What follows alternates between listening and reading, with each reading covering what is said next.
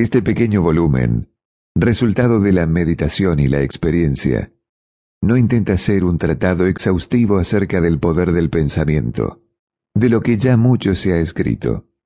Es más bien sugestivo antes que explicativo. Su objetivo es estimular a hombres y mujeres al descubrimiento y al entendimiento de la siguiente verdad. Los pensamientos son forjadores de sí mismos. En virtud de que los pensamientos escogen y estimulan, que la mente es la fábrica maestra que teje las ropas que visten tanto en lo profundo del carácter como en lo externo de las circunstancias, y que si hasta ahora han tejido sufrimiento e ignorancia, pueden tejer iluminación y felicidad. James Allen.